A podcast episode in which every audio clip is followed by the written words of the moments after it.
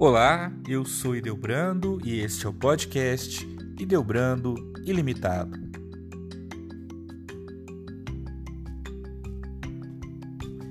No nosso programa, nós falamos de todos os assuntos, de tudo aquilo que está ao meu redor.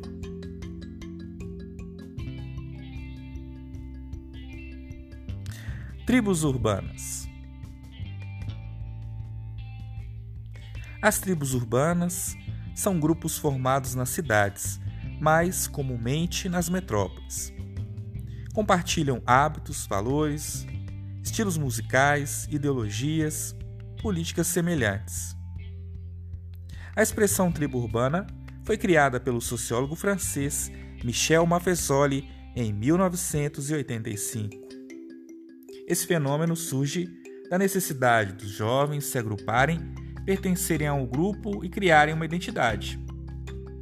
As tribos caracterizam o fenômeno dos grandes centros e que se multiplicaram nas últimas décadas, especialmente no nosso século, onde vivemos um mundo cada vez mais plural. Cada grupo possui uma estrutura interna própria, desenvolvendo sua subcultura social urbana. Destacam-se hábitos, condutas, pensamentos, filosofia, vocabulário, preferências musicais, políticas, religiosas, maneira de se vestir dentre outros. Muitas tribos urbanas surgiram dos movimentos de contracultura, como por exemplo os hippies e os punks. Cada vez mais o número de tribos urbanas se multiplica nos grandes centros urbanos.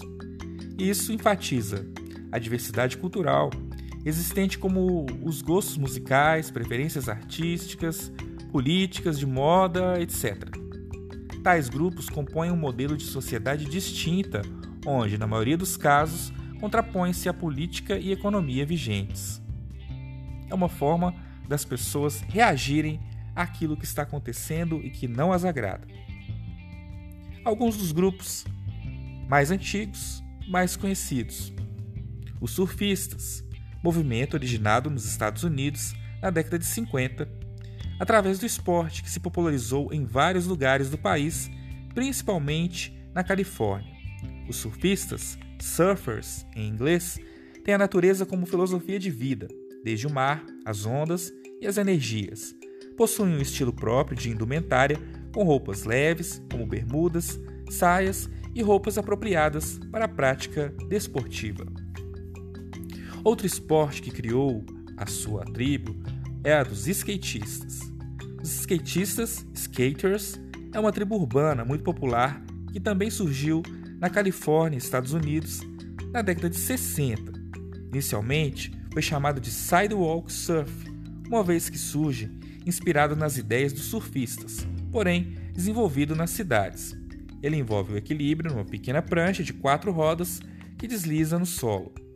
Esse grupo possui um estilo próprio de vestimenta, desde boné, calças largas e tênis apropriado para a prática desportiva.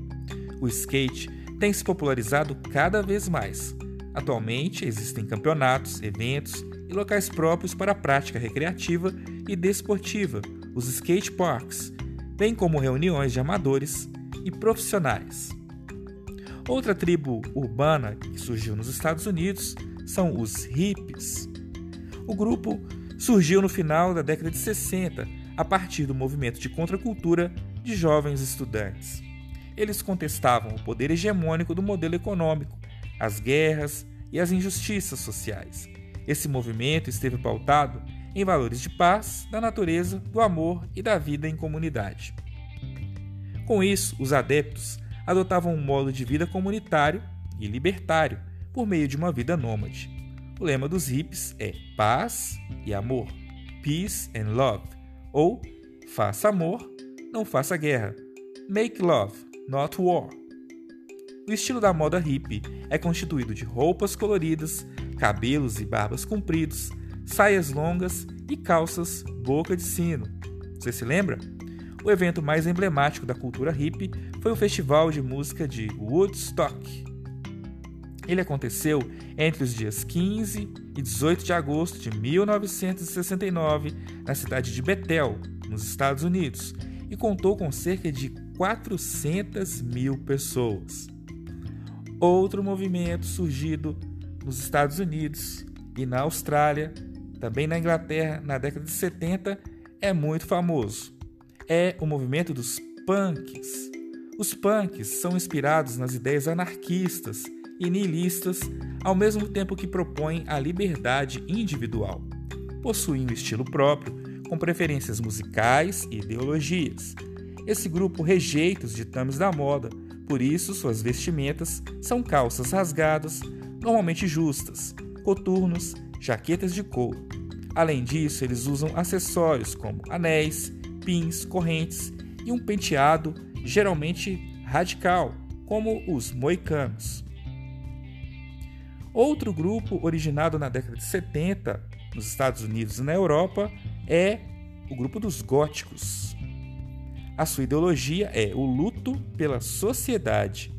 Dessa maneira, a moda gótica é marcada pelo uso de cores frias, comportamento introspectivo e depressivo. Os góticos cultuam as sombras, costumam frequentar cemitérios e apreciarem poesias românticas. Você conhece os emos? Os emos são a abreviação do termo em inglês Emotional Hardcore. Esse grupo é uma vertente do hardcore. Surgiu na década de 80 nos Estados Unidos, marcado pelo lirismo musical e atitudes meigas e emotivas. A moda desse grupo é baseada nas franjas escorridas, olhos pintados, roupas escuras com estampa xadrez, tênis coloridos, acessórios como piercings, alargadores, cintos e etc. Hoje em dia, muitos jovens adeptos a esse estilo migraram para uma outra tribo urbana denominada From UK, ou seja, dos, do Reino Unido. Nela, seus adeptos utilizam roupas mais coloridas e admiram a popularidade nas redes sociais. E os skinheads? O movimento skinhead, que em inglês significa cabeça raspada, teve sua origem na Inglaterra na década de 70, ou, ou melhor, na década de 60. Surge no movimento dos jovens proletários que se uniam para ouvir estilos musicais como o soul, o ska e o reggae. No tocante ao estilo, os skinheads usam a cabeça raspada, suspensórios, blusas com remendos, calças jeans dobradas e coturnos.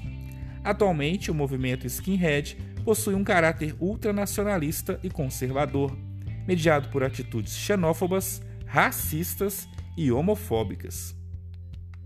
Qual outra tribo que você conhece, hein? Só pensando aqui um pouquinho, a gente lembra dos grafiteiros, no Brasil, os pagodeiros, sertanejos, funkeiros.